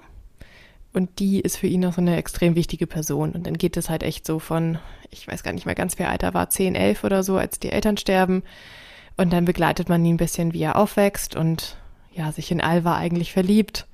Und bei ihr weiß man nicht so ganz, ob die das eigentlich auch tut oder ihn lieber als Freund behalten möchte, aber die beiden kommen nicht zusammen, kommen aber über Literatur sehr zusammen. Es gibt ein Buch, was Alva ganz toll findet und was, ähm, was Jules unbedingt lesen soll. Und dann gehen die beiden auch wieder auseinander. Also sie geht zum Studium woanders hin, ist nachher auch in Russland unterwegs und er macht alles Mögliche, ist so ein bisschen verloren. Der hängt irgendwie so ein bisschen zwischen Liz und Marty und weiß nicht ganz, was er machen soll und probiert verschiedene Sachen aus. Ist nachher, also dieses Musikthema scheint sich auch durchzuziehen. Der ist nämlich nachher bei einem Musiklabel und managt da verschiedene Bands und so. Und findet nach vielen Jahren dann auch zu Alva zurück. Und das ist dann auch nochmal so ein ganz eigener Geschichtenstrang, weil die nämlich inzwischen verheiratet ist mit diesem Autoren von diesem Buch, über das sie sich in ihrer Jugend so viel ausgetauscht haben. Oh. Ja, aber das ist halt auch nicht so einfach. Ja, okay. Ja, genau, das ist halt irgendwie, ja, er trifft sie dann wieder, ist dann so irgendwie in sie verliebt und sie lässt dann gegen Ende des Treffens so ein bisschen vereinen, dass sie nun verheiratet ist und dann fährt er die beiden ja auch besuchen in der Schweiz. Also da auch irgendwie wieder, also irgendwie in so seiner Heimat unterwegs. Der Benedikt beschreibt da die Schweiz halt so irgendwie wo dann Jules mit Alva und ihrem Mann lebt, aber der ist halt deutlich älter und halt auch sehr krank und das wird irgendwie halt, ist halt auch nochmal so Thema. Und am Ende, was man eben in der Gegenwart immer wieder ähm, zu hören kriegt, sind ähm, Jules und Alva tatsächlich auch verheiratet und haben eben diese zwei Kinder. Und dann geht's halt weiter und dann kommt eben der nächste Schicksalsschlag, dass sie eben krank wird und so und irgendwie dieses Buch hat sehr viele Höhen und Tiefen. Dann denkt man kurz, jetzt hat es irgendwie hingekriegt, der Jules, und jetzt haben die anderen das hingekriegt und dann drei Seiten später kommt mhm. der nächste Schicksalsschlag schon fast. Ja. Aber am Ende, also es, es endet positiv und das finde ich sehr angenehm. Da sind die dann nämlich halt alle zusammen wieder. Die Liz hat nachher auch ein Kind und Marty und hat eine Frau und Jules und seine beiden Kinder und dann sind die da irgendwo in der Natur unterwegs und dann guckt er so irgendwie vom, vom Waldrand zu, wie die alle auf der Wiese toben. Und das ist so, dann denkt er, ja gut, es ist nicht perfekt, aber ja, bin ich alleine sozusagen. Also, mhm. ja, ich fand es äh, sehr, sehr schön, sehr emotional, hat irgendwie, ja, hat mich sehr mitgenommen. Ja, ich weiß es auch noch, es ist bei mir ein paar Jahre her, aber dass ich das so schön fand einfach und auch irgendwie so total nachvollziehbar und auch so dieses, also es gibt halt Film, äh, Bücher oder Filme auch, die dann einfach immer runterziehen und du denkst, boah, jetzt das schon wieder oder dies und jenes. Aber das ist einfach so, ähm, so klar und das ist einfach so, das ist halt das Leben so, weißt du, das passiert halt einfach. Und so kommt das ja. da auch so rüber, finde ich, dass es nicht so konstruiert ist und nicht so, oh, jetzt passiert das und jenes, sondern das war auf jeden Fall so voll natürlicher Gang des Lebens, so hatte ich das Gefühl. Und irgendwie Ja, genau. Hat und deswegen, also ich, oder ich fand, dass deswegen doch alles auch so sehr nachvollziehbar war, auch so wie unterschiedlich die mit der Trauer auch umgingen. Und dann fand ich das immer so schön, dass diese Geschwister, die wirklich so grundverschieden sind, trotzdem so zueinander gehalten haben. Ja, Größtenteils. also ich fand es auch, das war halt, wie gesagt, das erste, was ich gelesen habe. Das hat mich ja auch so schon beeindruckt, dass ich noch mehr von ihm lesen wollte, auf jeden Fall. Ja. Das kann ich sehr gut verstehen. Mhm. Also, ich finde, man merkt bei dem halt, dass er auch so emotional ist und dass da auch so ein bisschen so ein Romantiker ist. Das kommt halt auf jeden Fall in seinen Büchern auch rüber, so fällt mir dabei gerade so auf. Ja. Es in den anderen, ja, das Thema Liebe kommt auch vor. Ne? Hier ist es ja, Ja. auch, er verliebt sich in die Alva und bleibt dann irgendwie praktisch sein Leben lang an der hängen. Also, oh ja. Es gibt ja auch meistens bei vielen so eine Person, die man so, ob es jetzt denn der Ehepartner wird oder nicht, aber dass du da dich immer dran erinnert, erinnerst oder Ja. ja. Genau, also Liebe. Ich habe nämlich Heartland, war das letzte, was ich jetzt gelesen habe. Das ist 2021 erschienen. Und da geht es halt auch auf jeden Fall um Liebe. Soll ich davon mal was erzählen? Ja. Ich habe nur gelesen, es spielt in äh, den USA. Ja, genau. Das wäre so. Das ist ja so der, schon mal der erste Unterschied zu allem vorher. Ja, stimmt. Also, also es ist halt wirklich Coming-of-Age-Roman, spielt 1985 in Missouri, in Grady. Ich weiß gar nicht, ob es den Ort wirklich gibt oder, oder ob er sich den ausgedacht hat. Ich glaube, er hat sich den ausgedacht. Die, die Hauptperson ist der 15-jährige Sam, der, also das ganze Buch erstreckt sich so ein bisschen von seinem 15. bis zu seinem 16. Lebensjahr so ein bisschen. Also das ist so die Hauptstory. Nur ein Jahr. Also es kommt da noch so ein bisschen Nachgeplänkel, aber das ist so der, das, die Haupthandlung ist auf jeden Fall in diesem einen Jahr. Er nimmt so einen Nebenjob im Kino an, das ist so ein altes Kino da in seinem Ort. Das Kino heißt Metropolis. Und das ist halt ähm, schon voll alt und ähm, naja, hat dann so ein bisschen den Ruf weg und ich, ist auch nicht mehr so wirklich gut besucht, sage ich mal, aber so, ist okay, die, er nimmt einen Job an. Es sind dann auch Sommerferien. Ähm, und seine Eltern sind halt auch immer so ein bisschen so, ja, such dir doch mal ein paar Freunde oder geh doch mal raus und so weiter. Und er ist immer so, oh, kein Bock und was wollt ihr von mir? Naja, und dann nimmt er halt irgendwie so einen Job an und lernt dann da an diesem Job Kirsty, Cameron und Brandon kennen. Die sind alle zwei Jahre älter als er und die sind so ein bisschen schon so eine Clique, die kennen sich von früher schon und sind mental alle schon so ein bisschen darauf aus, dass sie ja bald aufs College gehen. Also die sind halt, wie gesagt, schon ein bisschen älter und freuen sich dann schon, dass sie halt bald da aus diesem Kaff rauskommen, aus dem Ort, aus ihrem Heimatort, was später auch nochmal so ein bisschen Reibereien aufwirft, weil er findet das eigentlich gar nicht so ein Kaff, er findet das da eigentlich gar nicht so schlecht. Das fand ich noch ganz süß von ihm. Ja, und das, äh, zuerst ist er natürlich so ein Außenseiter und er ist halt dieses, ne, der Junge, der 15-Jährige, so, hm. Aber er kriegt ihn immer ein bisschen mehr mit und irgendwann nehmen sie ihn auch mal mit zum See oder wenn sie was unternehmen, dass er mitkommt nach, nach der Arbeit. Oder sie haben da halt so ein Stammlokal, das Larrys, da kann er dann auch einmal mal mit hinkommen, da gehen irgendwie nur die coolen Leute hin und so. Ja, also er freundet sich halt voll mit denen so an und ja, auf die Kirsty steht er natürlich, ne? Also die ist halt in dieser Clique, ist sie so total so witzig und macht immer so Späße und so, so total keck und so weiter. Und mit ihm alleine ist sie dann aber ein bisschen anders gewesen und so, eher so tiefgründig und eher so schweigsam. Und das hat ihn irgendwie so voll verwirrt. Und dann war er so, oh. Also so richtig, man kann so richtig nachvollziehen, wie er da so sich in sie verknallt. Das fand ich halt voll gut gemacht. Ja, und es geht dann halt einfach so um diese, so einen Sommer, den du halt nicht vergisst, weißt du, so wenn du so 15, 16 bist, was du da alles machst, ja, was du für Freundschaften knüpfst, wie die so zueinander stehen, auch die untereinander sind halt total witzig. Also auch die ähm, Figuren wieder total gut ausgearbeitet, dass die halt einfach voll wie so eine richtige Person rüberkommen. Ja, zu seinem 16. Geburtstag machen die dann noch mit ihm so ein paar Mutproben und ist so von Klippen springen und sowas, ne? Wo sie halt auch schon richtig gut befreundet sind. Ja, und dann passiert aber noch was in seiner Familie, was halt, ja, was so sein jugendliches Treiben so ein bisschen unterbricht oder so völlig so ein Schock für ihn ist, weil, ja, da ist halt auch so eine Art Verlust, die da stattfindet. Also in seiner Familie ist halt jemand krank und dann passiert halt was. Und dann geht es halt darum, wie er sich halt Vorwürfe macht, ah, ich war nicht da, ich war mit Freunden unterwegs, sowas. Also so Schuldgefühle, Verlust, äh, viel mit Väter, Vater, Kind und Mutter-Kind-Beziehung so halt auch total gut gemacht. Und dann eben gepaart mit diesem Setting, dass sie so im Sommer 1985, wo sie dann im Kino auch immer so alte Filme gucken, irgendwie zurück in die Zukunft, Breakfast Club, Stand By Me und dann so coole Musik hören. Das ist halt einfach voll der Vibe. So. Also ich fand es mega toll. Dazu muss ich noch sagen, gibt es in diesem Buch ein Gedicht oder also es ist auch, wenn man dann dieses, in diesen Ort reinfährt, steht da auch so ein, so ein Schild, hier lerne die 49 Geheimnisse von Grady kennen, bla blups.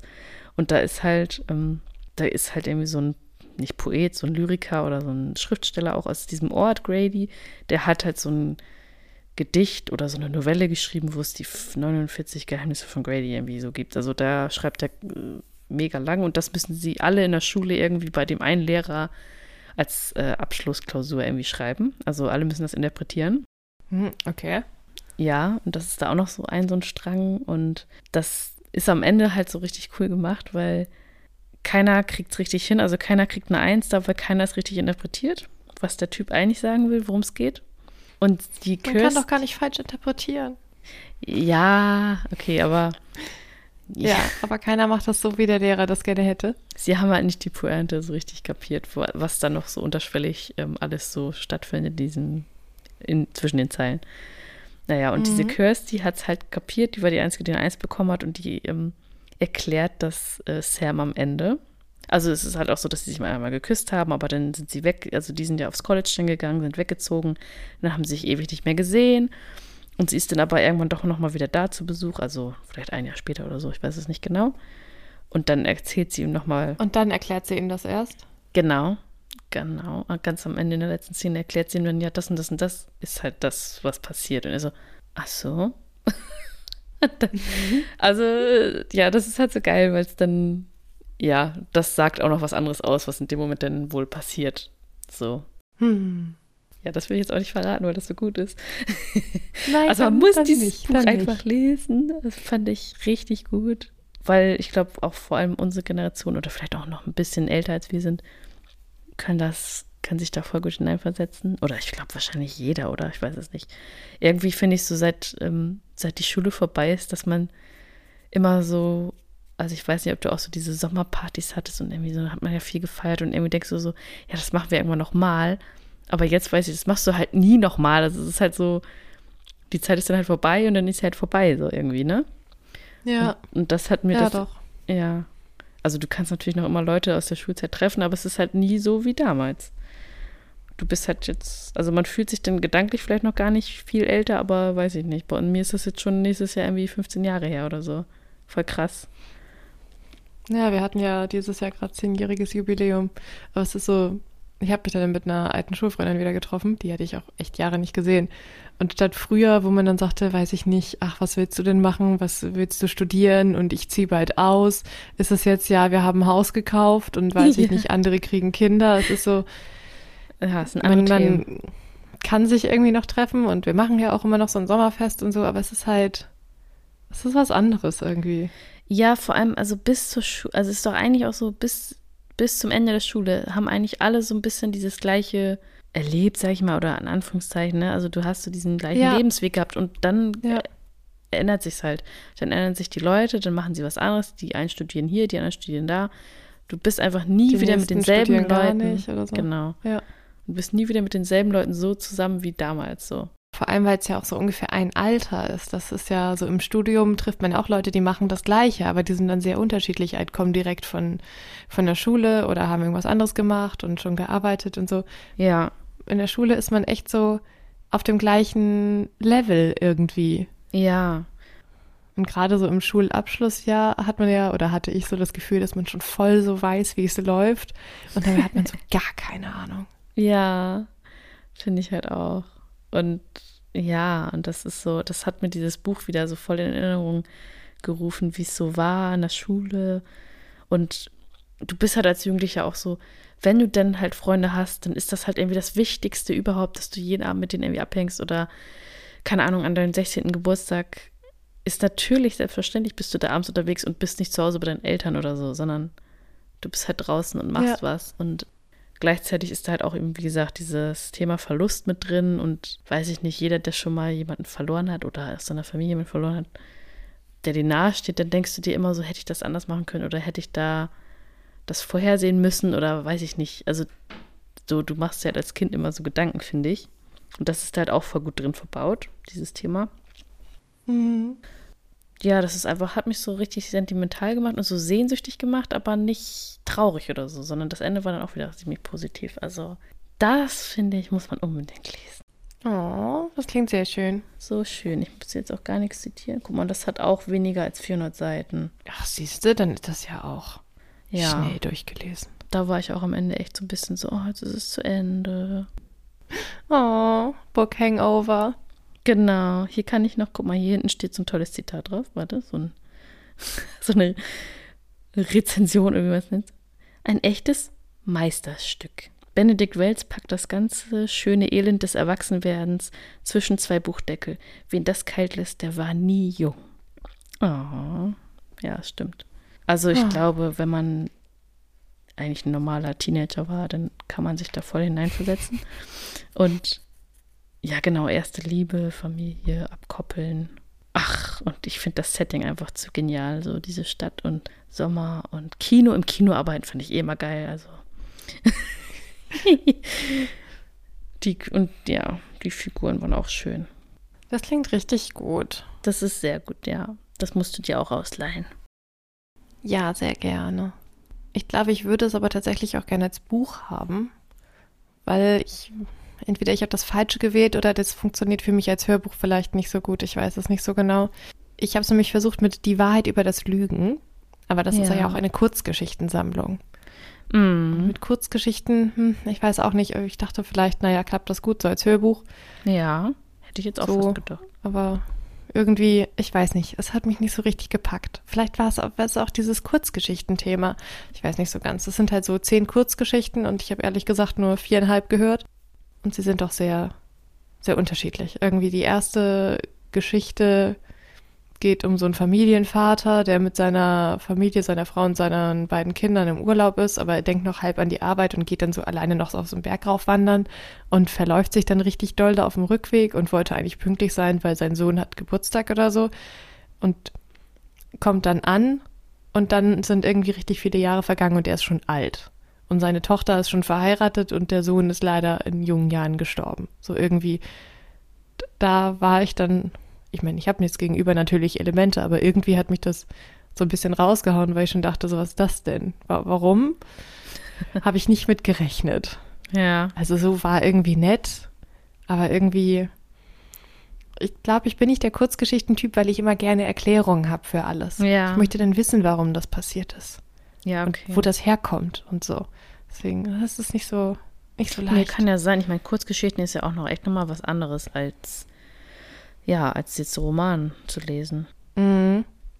Und dann gab es irgendwie noch eine über so Ping-Pong heißt die. Da sind irgendwie zwei junge Männer und die wachen auf einmal in einem Raum auf, wo es eine Tischtennisplatte gibt. Und sie wissen nicht, warum sie da sind, aber wurden irgendwie entführt und spielen dann da Tischtennis. Und also so, so das, was er da so beschreibt, das ist, es ist irgendwie schon ganz spannend, aber das fand ich auch wieder so völlig weird, weil dann irgendwann werden sie dann wieder freigelassen und dann sind sie draußen und dann geht es noch irgendwie ein paar Absätze darum, was sie dann machen, wenn sie draußen sind. Aber alleine diese Prämisse habe ich schon gedacht, hä? Warum, warum werden die jetzt eingesperrt und warum müssen die Tischtennis spielen und was soll das denn? Das ist so. okay. Nee, ich brauche Hintergrund. Also ja, das irgendwas hm. erinnert mich das aber auch. Hm. Ja, ich weiß auch nicht. Also ich glaube, es ist eine super Grundlage, wenn man das so kennt, um darauf rumzudiskutieren, ob man der Meinung ist, dass das so irgendwie wäre oder weiß ich nicht, vielleicht ist das auch eine Interpretation oder eine, eine also kann man da Sachen rein interpretieren, aber mhm. hm, hm, die Geschichte, wo ich hängen blieb, ist irgendwie eine alte Frau, die auf einer Parkbahn sitzt und da Menschen von ihrem Haustier erzählt und, und Fotos zeigt und die wollen eigentlich alle nichts mit ihr zu tun haben und irgendwie, die habe ich auch nicht ganz zu Ende gehört, weil da dachte ich so, was soll das denn jetzt? Jetzt zeigt sie da Leuten, die ihnen, also die nichts von ihr wollen und sie nicht kennen, irgendwie ihr Haustier und erzählt ihnen, wie toll das war. Das hatte auch so einen komischen Namen. Ja. Und das ist gestorben, oder was? Ja, irgendwie erzählt sie, dass sie jetzt ja so einsam ist, weil Also sie hatte ja immer wen und jetzt hat sie keinen und ähm, dieses Tier hier ist auch noch Richard und dann zeigt sie immer Fotos und ich Richard. weiß nicht, also da konnte ich auch so gar nicht. nicht Also das erinnert mich aber voll daran, wie ich mal im Hauptbahnhof in Hamburg wurde ich auch von so einer alten Frau angesprochen, die saß da und hat auf den Zug gewartet. also wie wir alle, offenbar. Aber die musste mir dann auch unbedingt, sie hatte, hatte, sie war ja da alleine, aber sie musste mir erzählen, dass sie gerade Klassentreffen hatte und dass viele sind ja schon Ah. gestorben gewesen, aber die, die da waren, das war total nett und die haben sich nach so und so vielen Jahren jetzt wieder gesehen. Und die war so begeistert davon, dass sie das jetzt irgendwie mal erzählen musste und dann hat sie mir das erzählt. Ich fand das voll süß. Ja, das hatten wir nach Köln auch. Da quatschte uns auch eine an. Also sie hat das mit dem Rücken und ob wir vielleicht gleich helfen könnten, den Koffer rauszutragen. Aber es waren noch, waren noch so ein paar Minuten, bis wir im Hauptbahnhof ankamen. Wir meinten, ja klar, hat die uns erstmal ihre halbe Lebens... Nein, die stimmt nicht. Aber hat uns sehr viel erzählt, warum sie denn hinfährt. Sie besucht nämlich ihren Sohn und die Schwiegertochter und das kleine Kind und hat uns alles über diese Schwiegertochter erzählt, die sie ja so furchtbar findet. Und dieses Kind und was sie denn mit dem macht, Nein. was sie denn alles machen muss und wie die Beziehung ist zwischen ihrem Sohn und der Schwiegertochter und wie die ihn immer ausnutzt und wie toll ihr Sohn ist. Und Oh Gott. ich dachte nur, ah, okay, okay, ja. Irgendwie das Kind hieß, glaube ich, Justus und die Mutter irgendwie Jana und er Johannes oder so. Die hat auch noch die Namen gesagt? Ja, ja, ja, ja. Und als wir dann ausstiegen und ihr raushalfen, dann sahen wir auch noch, wie dann ähm, Sohn und Enkelkind sie dann abholten. Oh nein, nein, nein, nein, nein. Ja, das ist, das sind dann die Momente, du kannst nicht weg, aber du kannst auch nicht sagen, wissen Sie was, ähm, das interessiert mich nicht. Ja, sondern man eben. hört freundlich zu und sagt, ja, ja, mm, genau, ja, das sehen wir auch so. Nee, das ist unmöglich. Mm. Also manchmal denke ich so, okay, haben sie niemanden so. sonst, um das jemandem zu erzählen? Oder vielleicht hat sie auch keinen, das echt. keinen als, Mann mehr. Als hätte sie irgendwie keinen. ja, vielleicht hat sie keinen Mann mehr. Und Ja, nee, der, der Mann, ich, ich weiß nicht, was aus dem Vater von Johannes geworden ist. Das haben wir auch lieber nicht gefragt, aber es wirkte sehr eindeutig, dass sie alleine war. Hm. Ja, ich weiß auch nicht. Also ich glaube wirklich, wenn du alt bist, bist du auch wirklich einsam. Denke ich immer mal wieder so, weil wie sich die alten Leute hier auch immer über Valerie freuen und teilweise sich auch hier auf die Bank setzen, auf den Spielplatz und sagen, ja, ich warte auf mein Enkelkind. Das kam dann aber auch nie. und nach Okay. 20 Minuten ist sie dann alleine wieder gegangen, weil sie sich da einfach nur Oh. hinsetzen wollte und auf dem Spielplatz halt einfach gucken wollte, weil sie halt einfach keinen mehr hat oder so. Oder weil sie keiner besucht oder die Enkelkinder Hm. sind auch schon groß. So, und dann freuen die sich immer voll, wenn die so ganz kleine nochmal sehen, weil sie das einfach nicht mehr haben. Also ich finde auch die Idee, das habe ich nämlich letztens gesehen, war das in der Schweiz? Irgendwo haben sie so ein Konzept gemacht, dass halt Kinderbetreuung und Altenheim zusammengelegt werden und dass das einfach die Tagespflege zusammen Kinder und alte Leute betreuen. Das finde ich Oh, super hab ich schlau. auch gelesen. Oder nein, davon nicht, aber von der Idee und dann halt ein Tierheim einfach dazu. Weil super. Kinder Ah. und Alte und dann die Tiere, die keiner will, können die sich auch noch drum kümmern. Das wäre einfach richtig gut, weil die ergänzen sich Bisschen darauf voll. Kätzchen streicheln. Ja, Ja. finde ich auch voll gut. Das fällt mir jetzt nur zu der alten Frau ein. Aber das. Ja, irgendwie so, so. wirkt es auch, aber es war halt so irgendwie darüber, also das halt auch noch zu hören, ich weiß auch nicht. Ja, Eine Kurzgeschichte, in, in denen, ja, ja, irgendwie, ich weiß nicht. Es ist dann vielleicht auch zu kurz, als dass es mich richtig catcht. Ja, Naja, ich will aber nochmal versuchen, das weiterzuhören, weil ich habe mal gelesen, worum es noch geht. Und zwar irgendwie, das eine ist eine Kurzgeschichte über Bücher, die praktisch lebendig werden und miteinander reden. Und die Idee fand ich irgendwie cool.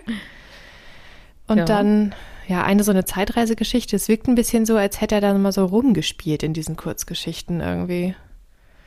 kann ja, Ja, auch sein. Und warte mal, Dann noch so ein bisschen das heißt die Wahrheit übers Lügen. Genau.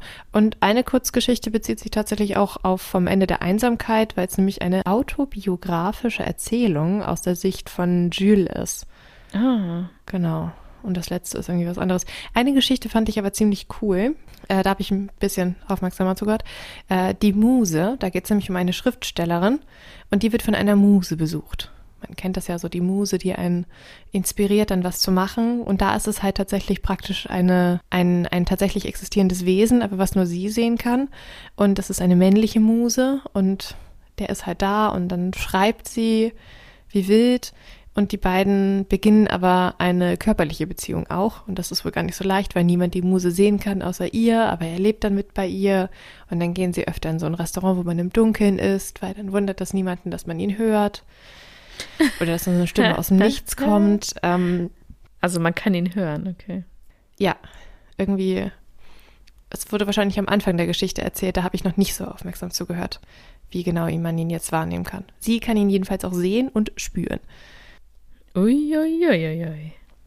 Ja, ja, ja, ja, die haben auch eine körperliche Beziehung und sind halt so richtig verliebt. Aber ihr Buch geht dann so volle Kanne durch die Decke, aber es ist halt noch nicht fertig. So das letzte Kapitel fehlt und der Verleger ist schon hin und weg und sagt so, nee, sie müssen weiterschreiben, weil sie dann so nach sagt, sie will aufhören, denn wenn sie weiter schreibt, entzieht sie der Muse halt die Lebensenergie. Das heißt, je mehr Ja. sie schreibt, desto mehr verschwindet die Muse. Und sie muss sich halt entscheiden zwischen der Liebe und dem Buch. Und dann kommt der Verleger so, wie viel Geld willst du? 50.000, 100.000 und gibt ihr so, also bietet ihr richtig viel an, weil dieses Buch so fantastisch ist. Und dann, naja, geht's halt irgendwann los, dass sie so heimlich nachts so ein bisschen tippt und dann fließen die Wörter und die Seiten füllen sich und er wird halt immer weniger und kriegt das logischerweise irgendwann mit.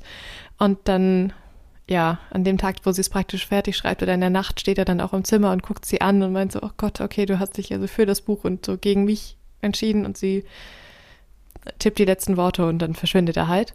Und dann wird das Hm. Buch halt auch so ein Riesenerfolg und sie ist überall unterwegs und mit ihrem Verleger und sonst was. Und irgendwann ähm, sitzt sie dann mit ihrem Verleger nämlich abends da und nimmt noch einen Drink und sagt dann so, sie muss ihm jetzt was erzählen, weil, also dieses Buch gibt's halt nur, weil sie dafür praktisch die Liebe aufgegeben hat und eine Muse praktisch so getötet hat, so ungefähr so, oder halt die, die Liebe aufgegeben hat und sich für das Buch entschieden hat. Und der Verleger sagt jetzt gar nicht, oh Gott, du bist ja verrückt, so mit der Muse und hm, sondern sagt so, ja, naja, aber also diese Geschichte hört er auf die eine oder andere Art eigentlich von jedem erfolgreichen Autor und so ist das halt. Entweder man wird nicht erfolgreich und entscheidet sich für die Liebe oder man wird erfolgreich und entscheidet sich dann nur für den Erfolg. Und ich fand dieses Ende so, so, so genial, irgendwie nach dem Motto, jeder, der jetzt erfolgreich ist, hat irgendwann mal seine Muse in sich aufgenommen und sich irgendwie halt geben, gegen die Liebe entschieden. Ja. Und dass eigentlich alle, ja, so alle, alle Autoren so eine Geschichte hätten, aber niemand sich natürlich traut, das zu sagen, weil sie würden alle für verrückt gehalten. Oder halt, Ja. man glaubt, es wäre eine, eine, eine Metapher sozusagen. Irgendwie. Genau. Und das fand ich cool. Das war, das fand ich einen coolen Plot-Twist. Die Kurzgeschichte hat mir gefallen. Da gibt es auch auf jeden Fall einen so einen Film. Ich habe gerade keine Ahnung mehr. Es klingelt ganz mächtig bei mir, aber ich weiß nicht mehr, was das für ein Film war und wer da mitgespielt hat und was es genau war. Aber ein Mann sperrt da so eine Frau ein, was auch die Muse von ihm ist. Und er ist deswegen so erfolgreich, weil er. Also, falls du zufällig The Sandman geguckt hast, bei den Sonderfolgen, die es hinterher gab, gab es eine Folge mit, mit einer Muse. Ist das das vielleicht gewesen? Ich glaube, es ist auch nicht ein richtiger ganzer Film gewesen, sondern es war einfach nur so ein.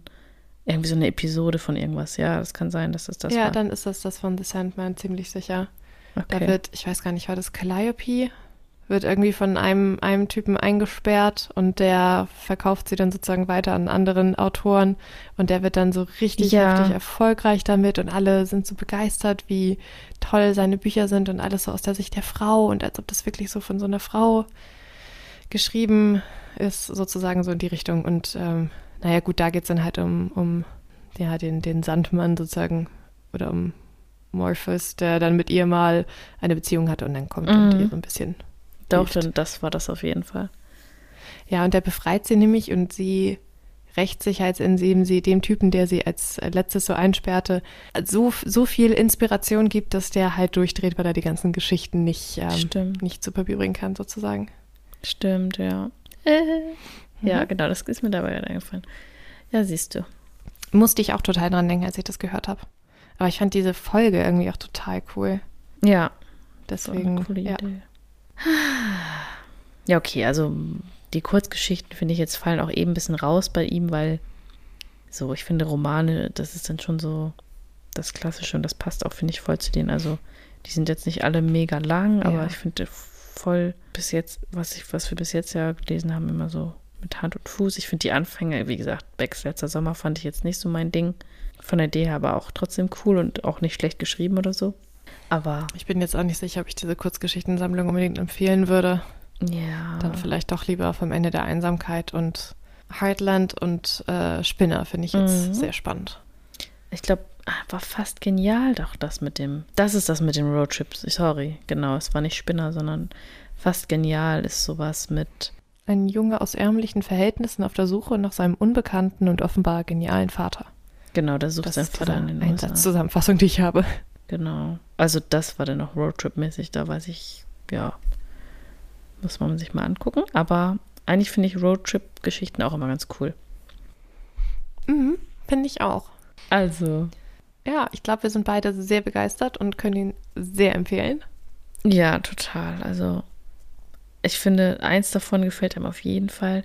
Ich mag das halt total, die Sprache. Es ist so einfach klar für mich einfach. Weißt du, wie ich das meine? Es ist einfach so klar. Ja, es ist so unverschnörkelt halt einfach.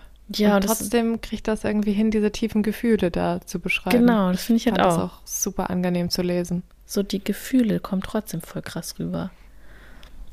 Und es fließt so irgendwie. Das ist jetzt nicht so, man sich super anstrengen muss. Es ist schon ein bisschen was, wo man so ein bisschen, finde ich, schon so drüber nachdenkt, weil das, ja, diese ganzen Fü Gefühle halt irgendwie, ja, nachzuführen und zu verarbeiten.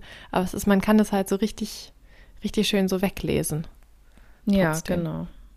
So ein richtig gutes Buch, was man sich aufs, auf den Nachttisch legen kann. Und dann schläft man selig ein. Genau. Ja, ich, ich glaube, das ist ein ganz wundervolles Fazit. Ja. Und dann, ja, können wir euch eigentlich nur entlassen. Damit sucht euch ein Buch aus. Lest vielleicht eins, was wir noch nicht kennen und sagt uns mal, wie es ist. Ja. Ja. Oder was mich auch interessieren würde, wenn euch dabei ein anderer Autor eingefallen ist, der auch so ein bisschen euch so eine Vibes gibt, dann empfehlt ihn uns auch gerne bei Instagram genau. oder so. Ja. Ja. Ansonsten, ganz lieben Dank fürs Zuhören, wie immer. Und ja, bis zum nächsten Mal. Genau. Bis zum nächsten Mal. Prost. Prost.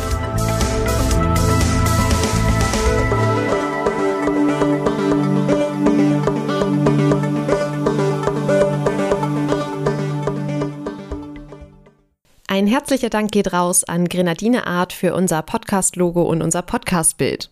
Und für die Musik an Uwe Junge. Weitere Infos zu den beiden Künstlern findet ihr in unseren Show Notes.